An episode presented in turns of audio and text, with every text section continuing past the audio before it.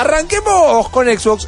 ¿Se han podido ya delimitar e identificar cuáles serían los componentes que vamos a esperar de esta Xbox eh, nombre de código Scarlet? El proyecto Scarlet, más que nada para poder borrar un poquito lo que es la cháchara mm, comercial que siempre nos comemos en todas las E3, poder desglosarla un poquito más, decirte, bueno, eh, esto parece copado, esto la verdad que todavía no tenemos ninguna ningún tipo de detalle que te puedo decir, sí, el Project Scarlet va a ser la mejor de todas. Pero sí, como bien dijiste, vamos a tener detalles y cositas más, un poquito más concretas, ¿no? Voy, quiero empezar con eh, esto que ellos eh, vendieron como caballito de batalla bien al principio de la conferencia, como procesador hecho a medida para la experiencia. ¿Cuánto humo? Yo sé que no estamos en viernes de, de- de humo de sabemos que no es rippy, pero bueno. Oiga. Exactamente. Es humeante. Es humeante. Aparte, AMD Caruso está Gaming. haciendo procesadores de consolas desde el 2012, así que hecho a medida sí, como todo el resto de los procesadores que estuvieron siendo. Sí. Después estuvieron hablando de la tecnología Zen 2, que es parte de la ¿Qué es infraestructura.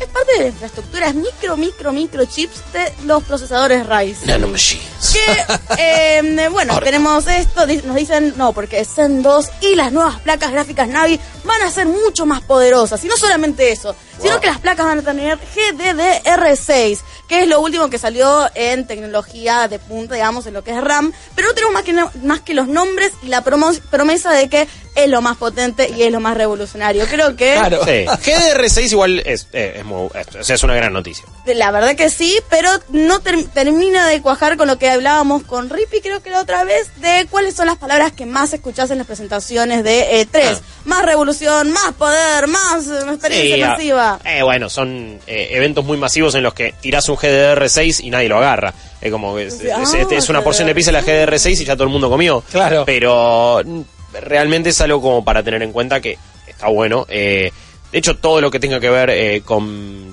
con, con RAM fue un talón de Aquiles para Xbox en el comienzo. ¿Se acuerdan que ocupaba mucho el, el sistema operativo? Perdía bastante capacidad Sí. de proceso y velocidad con respecto a Play 4 en un comienzo. Después sacaron la consola más potente del mundo y la compraron Rip y tres personas más. Oiga. Tengo ay, mucho ay. que hablarte de, de memorias RAM en este caso. Bueno, estoy elegante, por bloque. suerte. Pero antes de eso, vamos a hablar de los famosos flops y teraflops que viene Stadia a decirnos, que viene PlayStation 5 a decirnos todo lo que tenga teraflops.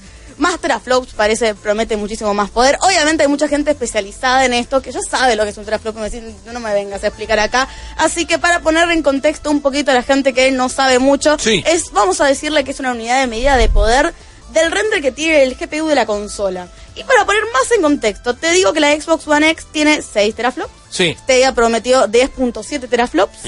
El dev kit de PlayStation 5 en teoría tendría 13 teraflops. Y acá nos prometieron el doble de lo que ya, ya salió al mercado.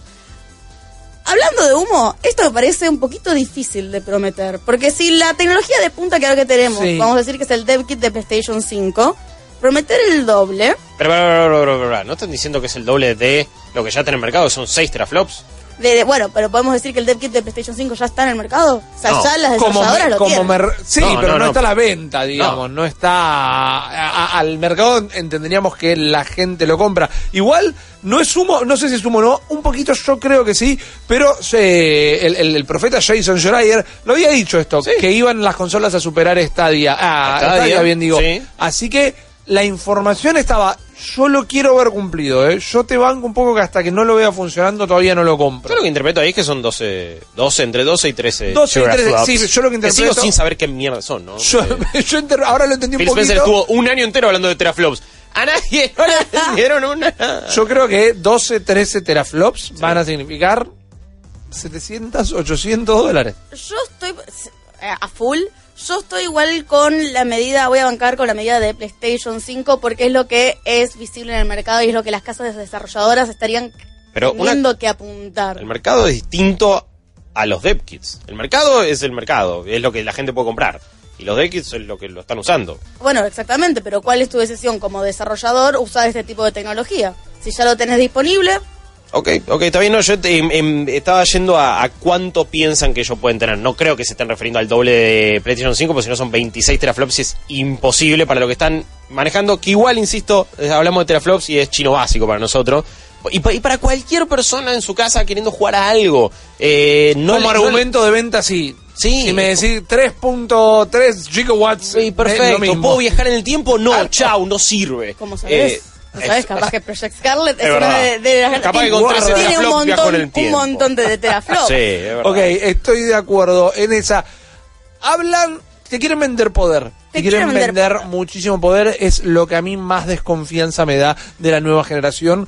Yo entiendo que con más poder los desarrolladores van a tener más libertad para hacer cosas. Pero tengamos en cuenta, es eh, en la gran mayoría de los casos, no es una ley que abarca todo, pero en la gran mayoría de los casos, los desarrolladores aprenden a sacarle jugo a las consolas al final de cada generación. Sí. Entonces, no me sirve como argumento de venta los mil eh, teraflops si tampoco van a poder estar haciendo nada con eso en el momento que me los vendan. Lo único que vamos a ver son mundos más grandes y mejor iluminación y todavía no me venden la generación con eso. Sabes que justamente eh, en este informe se estaba hablando mucho de esto, porque están prometiendo un montón de capacidades tecnológicas muy interesantes, pero que ni monitores ni TV todavía se bancan. Bueno, esa es otra. Eh, que por ejemplo nos hablaron de un refresh rate dinámico, que es básicamente, el refresh rate es tenés una imagen, se refresca la otra, básicamente como el sistema de peliculita, eh, para que el movimiento sea muchísimo más fluido. Un refresh rate más alto va a hacer que sea una imagen más dinámica, eh, que sea variable, es algo que se tiene que bancar tu monitor y tu TV. ¿Qué pasa? Si vos, eh, mm, ¿viste cuando se caen los frames? Sí. Se caen los frames porque tenés un montón de objetos en pantalla que el procesador está trabajando. Bien. El asunto que tu refresh rate está en otro nivel. La taza de refresco. Exactamente. Taza de refresco me suena como muchísimas Era bebidas para un cola. milkshake en, Claro. un, en uno de estos Con la de, de los 50. Claro. Sí. El asunto es que se caen los frames, tu taza de refresco sigue siendo estático, entonces se desincroniza todo y ahí es cuando se cae toda la imagen, se va todo al cacho. Se tilda, bueno, bueno, no, generalmente no se suele tildar por suerte en esta generación, pero sí se produce una desincronización. Si es variable, eso quiere decir que cuando los FPS caen, también va a caer eh, nuestra taza de refresco. Lo que hace que no se produzca esta desincronización Claro. y que la imagen siga siendo fluida. Ahora, mm, solamente los monitores y las TVs más modernos, te digo 8K, ¿eh? a ese sí, nivel, sí. pueden seguirle el paso a este tipo de tecnología. ¿Esto me sirve si sale a fines del año que viene? Esto ha pasado con celulares en otros tiempos que venían con capacidades que eh, las propias redes todavía no podían dar. Va a empezar a pasar también con el 5G, que van a empezar tal vez a estar primero preparados los teléfonos antes de que salga el servicio y a vos el teléfono te salga más caro porque acá todavía no llegó la red 5G y eh, la tenés medio al dope. Pero vamos a saltar a PlayStation quedándonos con eso de Microsoft y hacer Sí, la comparación. Microsoft empieza a aclarar poder. Nos quiere vender un poder que no sabemos cuán real es. No sabemos si puede parar un tren con las manos o si es lo mismo que decía Sega en los 90 con Blast Processing, que no significaba absolutamente nada. PlayStation se vende por otro lado. Y este tema me, me parece interesantísimo. Primero porque es PlayStation indirectamente saliendo a blanquear que ellos caballito de batalla tienen uno solo tal vez y por otro lado prometiendo que lo van a aprovechar como hace falta. Se dio una entrevista a un sitio japonés y como les conté en las semanas anteriores también estuvieron teniendo todas las grandes compañías las mesas de acreedores donde se hablaba, che, en dónde estamos, de dónde venimos, cuál es el plan a futuro, toda la data que va a ser lo que haga que las marcas se muevan de acá en adelante. Y en la mesa de acreedores y en algunas eh, entrevistas a sitios japoneses que trascendieron después, se supo que el foco de PlayStation 5, el foco a lo que va a apuntar Sony con PlayStation 5 es al hardcore gaming consumer. ¿Qué es el hardcore gaming consumer? Es el que le importa poco y nada qué demonios es un teraflops, él tiene que ir a comprar el que tiene más teraflops. No importa cuál es la consola, es esta. Salió la intermedia, es esta. Salió el modelo rosa, es esta. Van a ir a el público, si me lo preguntan a mí, el público que le dio las 100 millones de unidades a PlayStation 4. Yo siempre digo, puedo estar equivocado, es mi opinión, pueden estar de acuerdo o no, que la PlayStation 4 vende 100 millones de unidades porque hay mucha gente que la compró porque tenía que comprar la PlayStation 4. Sí. Y nada, y es la máquina de Netflix y del FIFA. Entonces, eh, acá van a apuntar a esto, te van a dar la herramienta más PlayStation de PlayStation eh, de la vida con un plan de apuntarle bien fuerte a los AAA marca Sony. A los juegos que vos tenés PC y tenés suerte y tenés tu Xbox y tenés tu Switch. Y jugás más en todas esas plataformas que en tu Play. Ahora, PlayStation saca un juego original, un juego propio, un exclusivo, y vos parás el mundo y te pedís días del laburo para jugar ese juego de PlayStation. Esta generación tuvo pocos. Tuvo muy buenos, todo bien, tuvo pocos. Realmente. Todas las Eh. generaciones son un poco más, pero no tenés como tal vez Nintendo tres exclusivos por año. No, es verdad que cada vez hay menos exclusivos. Bueno, Es verdad que Sony los tiene, pero que en Play 3 quizás fueron más. exactamente. Eh, cuando te pones a hacer la lista, aparte algunos dejaron hasta de ser. eh, Porque exclusivos. pasaron a estar en PC y quizás Sí. hasta en alguna otra consola. Te gusta, no, no sé cuánto te gusta Detroit Become Human, pero en su momento era exclusivo y ahora ya no. Exactamente. Menos y que Sí, sea favor. exclusivo es lo que Te vende la consola. Sí, sí, Hay sí, mucha sí, Play sí. 4 vendida por God of War, por Dead Stranding, por eh, hasta Horizon Zero Dawn debe haber movido unidades de consolas. Y por Pity.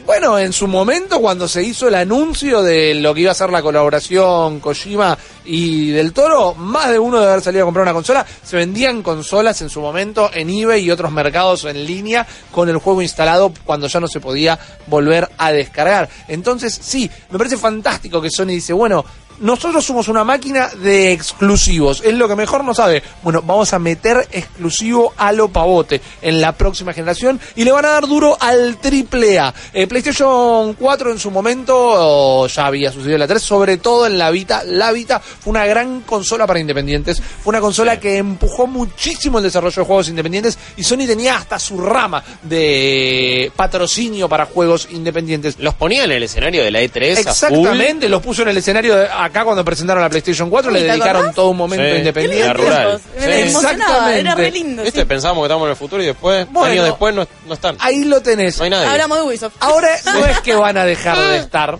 Ok. pero ellos no los van a promover más. Ah, va, va a salir el... Buena onda, ¿eh? Sí, o sea, están. Cagate la gente que te, que te hizo el aguante cuando no tenías un juego, ¿eh? Exactamente. Cuando tenías Killzone Shadowfall y Knack de exclusivos. Pero ¿qué son esos hippies que vayan a ir a Claro. plaza a, a vender sus CDs Qué ahí? artesanías al sur. Est- Esto pide Claro. Super Giant, que en su momento Transistor solo lo podía jugar en consola ahí. Ay, se hicieron. Ay, no, bueno, los necesitamos en un momento, los poníamos en el escenario. Pepe, y va. Ya fue, ya llegó Haya Kratos y se va todos a salido, cagar. haya salido como haya sea, salido, me no te gusta- olvides de No Man's Sky también. Esa frase, esa apertura de cumbia. Llegó Kratos y váyanse todos a cagar. es así, pero bueno, es una apuesta muy fuerte porque hoy eh, jugás Si indies- tu viejo es un dios griego, zapale el hacha. Muy bien, muy bien. Te has, te has Lo superado. necesitaba, lo te has superado. Gracias, gracias. Me gustó igual, ¿eh? Sí, sí, sí. Empecé a jugar un montón de indies. O una bocha. En Xbox podés acceder a ellos a Muchísimos. través del Game Pass y, Y- también siempre tiene un soporte muy Y propio. tienen esa usina generadora que es Idea Texas. Y de hecho, Exactamente. eh, había un oyente que acá en el chat nos había hecho esa pregunta hace unos minutos largos, perdón, pero nos decían, che, ¿ustedes creen que Idea Texas va a formar parte de la próxima generación de Xbox? Yo creo que recontra mega Sí. Debería. Eh, aparte, le están dando, cada tanto tienen estos tipo direct o tipo State of Play que son solo de Idea Xbox, después tienen los Inside de Xbox, pero ya tienen un par de esos. Aparte, uno de esos juegos, por ejemplo, fue Outer Wilds, Sí. eh, el, año- el mes pasado, que es un golazo de Game Pass y uno de los mejores juegos del año. Cuphead. Directamente. Ni hablar, no, no. Ori hay and the Blind. Forest. O sea, Obvio, hay y algo el es que lo se más viene- grande. el que se viene el año Willow, que viene. eh, Willows sí. of the Wisp. Will of the Wisp. Will of the Wisp. Eh, Sí. Y bueno, y Switch se transformó en una nueva indie machine. Mal. Entonces es una apuesta fuerte decir, nosotros vamos a ir al todo por el todo con los AAA. Es feo, suena sucio, suena eh, Sony jugando sucio. ¿Sabes qué le pasa a Sony cuando juega sucio? La rompe toda. Sí. Porque no es que hace algo ilegal, pero eh, hay una soberbia en todo lo que Sony que solo la pueden tener ellos por ser Sony y cuando la juegan, cuando la explotan, le va muy bien. No la tengan con el precio o con decir, eh, vas a necesitar dos, Dos trabajos, trabajos. para Two jobs. es lo que Kasirai. con, con eh, Sí. Steph el otro día. Pero Esa bueno, jodida, eh. ¿cómo van a llenar las arcas de juegos? ¿Cómo van a tener un montón de exclusivos? Eh, seguramente eh, Sony Entertain- Interactive Entertainment, que es PlayStation, Sí. ya está laburando con todos sus estudios. Va a comprar un montón de estudios más, los que no bueno. compró Microsoft. Exactamente. ¡Eh! Jim Ryan, el CEO de esta división, dijo en una entrevista justamente a un medio japonés que están saliendo a adquirir estudios, algunos a través de Tikitaka, te lo compro, otros a través del famoso merger, la fusión, que en este caso no es una fusión porque no se pasa a llamar otro nombre, sino que es más como una metástasis que PlayStation se come al otro estudio. Estudio que le va a venir bárbaro si es lo que ellos tienen ganas. Pero parece que eh, todo este proceso, este poder de proceso que van a tener las consolas de próxima generación, Sony planea llenarlos de AAA exclusivos a puro culo. Y me parece una jugada brillante. Ahora, cáchate esto, vos me dijiste, cáchate esto, me- me- se me pegó. Eh, me dijiste que están apuntando a los hardcore gamers, que bueno. A los hardcore gaming consumers, que no necesariamente, Claro, de verdad. en muchos casos sí, en muchos casos eh, el, diagrama de Ben debe estar Sí. eh, Sí, sí, sí, mezclado. tipo, gente de PC, ¿por qué se miran? Exacto. cuestión? Claro, se puede ver gente de PC y gente Bueno. que compra PlayStation. Está bailando marcha el Sí. el cine de los 90. La Macarena. ¿Qué está haciendo? Escúchame, al jugador de PC, lo que el jugador de PC más ganas tiene y más le gusta putear es a PlayStation. Porque el jugador de PC Sí. no te quiere tocar una consola en su vida. Y pero cómo me juegos exclusivos de PlayStation. Si le das un poder similar al de la máquina y le das un montón de exclusivos y los third party, yo creo que transformas a un par de Master Racers. Eh, yo creo que es interesante la distinción esta de Hardcore Gaming Consumers con Hardcore Gamer, eh, que justamente va a los fanáticos de God of War, de Uncharted y de esto, quizás incluso al fanático de los single player, más que de los multiplayer. Ajá. Con los multiplayer lo tienen con los third party y los free to play, pero ellos siguen, van a seguir siendo el lugar donde, no, son las experiencias single player, son las experiencias que solamente acá en PlayStation podés tener. Y es como, quizás hasta sea algo medio falaz, pero es, es verdad que es la jugada maestra, es el abajo la manga, es como, ¿y dónde querés jugar un juego tipo God of War? Y solo acá, papu. Y como, tienen esa chap, te tira, te tiran la camiseta, guarda con el precio, porque al final del día todos quieren gastar un poquito menos, y cuando salí con la consola si termina siendo más cara, puede ser jodido, pero eh, me, me da un poco de pánico, honestamente, cómo, cómo están apuntando a este público, a menos que tengan los juegos para bancarlo.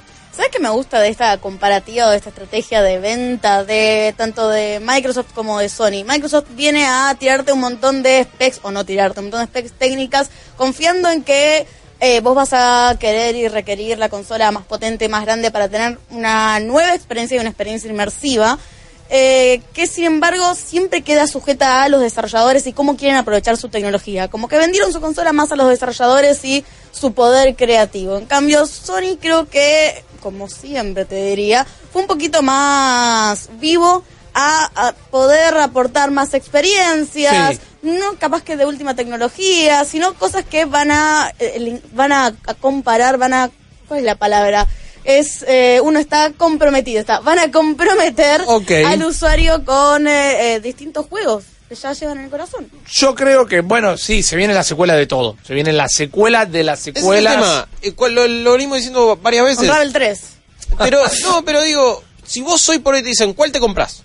Está bien, por, por los juegos, ¿cuál te compras? Hay una de la que ya sabes todas las secuelas que se vienen. Que son todos juegos que te coparon. Sí. O quizás no, eh, quizás no te gustaron ninguno, entonces. En general, chau. sí. Pero sabe que se viene otro God of War, otro Spider-Man, otro Horizon, lo que sea que haga Naughty Dog, la próxima gilada que se le ocurra a Kojima. Entonces tenés como, bueno, ok, los de Sucker Punch, Insomniac y Spidey, eh. Y el otro lado son todas incógnitas. Por supuesto, si este año viene la rompe Outer, eh, Outer Worlds, como siempre decimos, de repente Xbox puede chaquear con, uy, vamos a sacarte el próximo juego de los que hicieron el juego del año 2019. Pero después es como, y es el próximo de los de Hellblade, ok, me entusiasma, hay que ver si para todo este público le gana a el próximo God of War. Eh, y así con todos los estudios que, que adquirieron, hay que ver si una franquicia como Fable que puede volver Sí. mata a un Horizon. Es como va a ser una pelea codo a codo, palo a palo, eh, donde va a ganar el que tenga PC y el Xbox Game Pass Ultimate. Eh, piensa en esto. Eh, piénsalo en términos no de persona que está súper fanatizada con los juegos o que simplemente le gusta jugar como hobby. Eh, una persona que juega los primeros Fable y está enganchada. ¿Sigue jugando? Eh, ¿Después de tanto tiempo? Es una buena. Después de tanto tiempo, creo que la secuela, el anuncio de la nueva parte del reinicio, te atrapa un poquito, más que nada por factor nostálgico. Yo creo que si sacaban rápido otro Fable y era de nuevo malo, eh, ahí la gente ya no le iba a adaptar tanto. Pasó con Andrómeda, con Mass Effect Andrómeda. Todo el mundo ama Mass Effect. Mucha gente quedó dolida eh, con el Mass Effect. Cuando fueron a comprar la Andrómeda era porque era la segunda venida de Cristo. Iba a solucionar todo estuvo malo de entrada o sufrió problemas de entrada y la tasa de adopción fue mucho menor porque el boca en boca hoy es muy grande. ¿Ustedes qué opinan de la próxima generación? Si la plata no fuera un problema pero solo pueden comprar una, ¿van a ir por PlayStation o van a ir por Xbox? 40, 41, 96, 60, me gustaría escucharlo. Una última cosa antes de, de- cerrar con este bloque y para hacer medio un fe de ratas, eh, busca- para que quede claro bien la situación Teraflop, el Teraflop Gate, eh, lo que dijeron es que van a tener cuatro veces el poder de una Xbox One X aparentemente. Eso Ah. haría 24 teraflops. Ok. No es, no es el doble de un dev kit de Play 5, pero casi. Claro, Y- casi. Pero ahora de claro. 26, 24, ponele. Claro, y, pero dijeron cuatro veces una Xbox One X, lo cual me parece un pedazo. Y yo por eso dije, de lo veo poco probable. 900 dólares. Ah, por abajo a buscarla. Tre- cuatro jobs. Vamos a necesitar. Four jobs. Un Steve Jobs de esos tres. No sé. Para mí no, no, no sé, no, no me puedo fumar el, eh, de todo lo que es el chisme de los teraflops, porque de vuelta raro, es la es gran- raro, es súper abstracto. Más, claro, más Sí. potencia, más poder, más, más qué, Sí. Decime Mirá, qué. Acá la gente empieza a tirar en el chat eh, PlayStation 5, Xbox a pleno, Sony, PlayStation, PC y Xbox nueva le gana a Play 5. Hay que ver ahí, ojo, porque PC y Xbox comparten prácticamente catálogo. De hecho, todo lo exclusivo va a salir en PC. A menos que Eh, tengas iOS, que bueno, ahí ya sí. Sí, a, a menos que tengas una Mac, entonces Claro. mi, mi más sentido pésame a la hora de jugar. Pero guarda porque también es eso, ¿no? Una vez que vos ya tenés una compu que más o menos se la banque, ¿por qué irías a buscar, en ese caso, la Xbox? Me parece que siempre gana Microsoft porque te suscribís a su servicio, pero Xbox como consola es otro tema. Entonces, si vos querés tener la experiencia diferenciadora o que te dé algo distinto, vas a ir por la Play, si ya tenés una compu que se la banque. Acá tenemos dos comentarios en el chat que me parece muy interesante. Alguien que dice que me gustó el Mass Effect Andrómeda, que debe ser un desarrollador que se metió acá a decirlo. Eh, un y otra persona que dice PlayStation tiene exclusivos y Xbox los precios. Ese es el dilema. Sí, sí, obvio. supo tener En exclusivos. Argentina, sobre todo. Xbox fue el primero también que salió a comprar estudios, así que vamos a ver cuál es esa ola de exclusivos que todavía no nos terminaron de anunciar. Vamos a cerrar este bloque con un mensaje, si les parece. Hola malditos. Em, si bien yo siempre fui un fanboy de PlayStation, tuve todas las PlayStation desde la primera, incluso la, la PlayStation Vita, supongo que el- la próxima generación me voy a pasar a Xbox. La verdad que le está ganando la partida a PlayStation, sobre todo con el Game Pass, que es muy beneficioso, sobre todo en Argentina, con los precios de los juegos. Ajá, así es. La verdad que sí, seguramente me voy a pasar a Xbox. Ahí lo tenés. Oh, mira cómo se. No, está bien. Acá la gente todo joven el dice, si la culpa. tienda de Sony sigue en dólares, fíjate que no es un tema de cuánto sale la consola, es No. si los juegos siguen estando caros, me voy al precio. Bueno, antes en el chat habían tirado una buena también.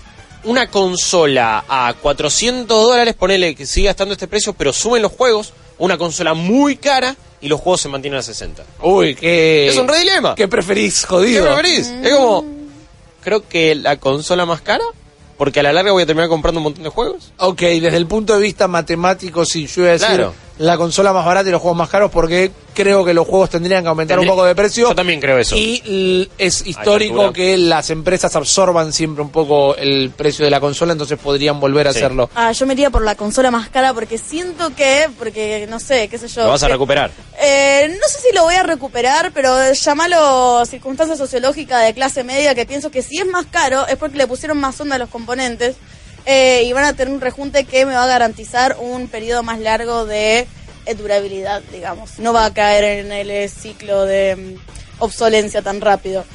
Eso es lo que creo yo. Es mi sensación interna, llamarlo intuición femenina, pero puede estar bien equivocada. Es una percepción. Ok, percepciones son las que esperamos de nuestros oyentes. También los leemos en discord.malditosnerds.com. Vamos a tomar un minutito y enseguida volvemos con más malditos nerds. Acabas de escuchar solo una pequeña parte del multiverso Malditos Nerds. Viví la experiencia completa de lunes a viernes de 22 a 24 en porterix.com y twitch.tv barra Malditos Nerds.